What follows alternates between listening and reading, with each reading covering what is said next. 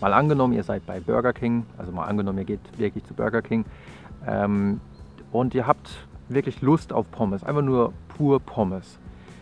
Euer Hunger ist so mittel, aber ihr seht nur zwei Optionen. Einmal eine kleine Pommes für 1,79 Euro und einmal eine große Pommes für 2,79 Euro. Und ja, ihr überlegt so, ja, eigentlich wird euch vielleicht wirklich eine kleine reichen und die ist auch wirklich viel günstiger. Also würdet ihr euch vielleicht wirklich für die kleine Pommes entscheiden. Stellt euch vor, das Szenario ist jetzt ein bisschen anders. Stellt euch vor, es gibt drei Optionen. Es gibt eine für 1,79, also wie bisher. Es gibt auch wieder die große Portion Pommes für 2,79. Aber es gibt zum Glück genau das, was ihr wollt, nämlich eine mittlere Pommes für 2,59 Euro. Jetzt guckt ihr euch das an und denkt, ja, eine mittlere Pommes wäre eigentlich ideal. Ich, ich habe mittel viel Hunger. Und dann schaut ihr euch das ein bisschen länger an und denkt, ja, aber ganz ehrlich, eine große Pommes kostet nur 20 Cent mehr. Ach komm, ich nehme einfach eine große Pommes. In der Psychologie nennt sich das Lockvogelangebot. Das heißt, der Verkäufer, in dem Fall Burger King, und es sind auch wirklich echte Burger King-Preise, also mittlerweile haben sich die Preise vielleicht wieder ein bisschen geändert, aber der Verkäufer hat gar kein Interesse daran, dass ihr die mittelgroße Pommes nehmt. Also das ist eigentlich wirklich nur ein Lockvogelangebot, um euch zu der großen Pommes hinzulotsen. Und das ist auch wirklich relativ gut erforscht. Es gibt eine ganze Reihe von Studien, die zeigen können, dass diese Lockvogelangebote leider ganz gut funktionieren. Ich habe das auch im Buch Das manipulierte Gehirn beschrieben.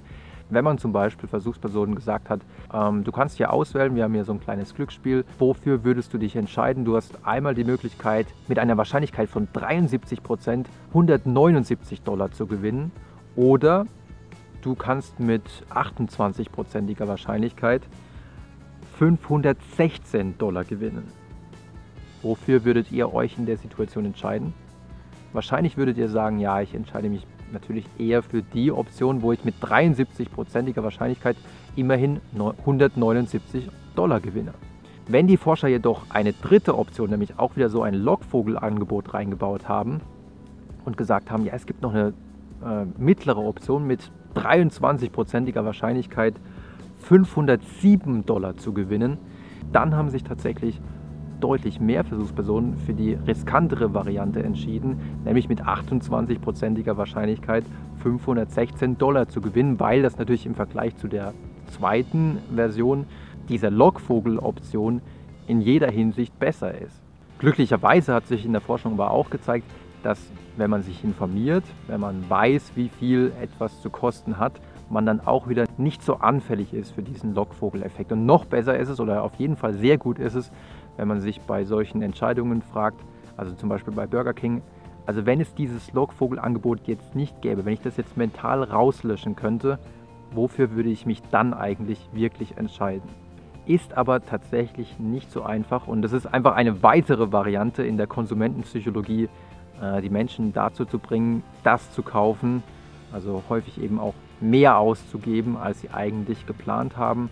Und also gerade bei Burger King oder wenn es um Essen geht, ist es natürlich dann häufig so, dass man einfach mehr konsumiert, noch mehr isst und sich dadurch vielleicht auch ungesünder ernährt. Daher ist es auf jeden Fall sehr gut, diesen Effekt zu kennen. Ich hoffe, ihr fandet es interessant. Vielleicht erzählt ihr das auch dem einen oder anderen mal, wenn ihr gerade seht, oh, das ist ein Lockvogelangebot. Ähm, fall bitte nicht drauf rein. Und ja, wenn ihr wollt, sehen wir uns beim nächsten Mal wieder.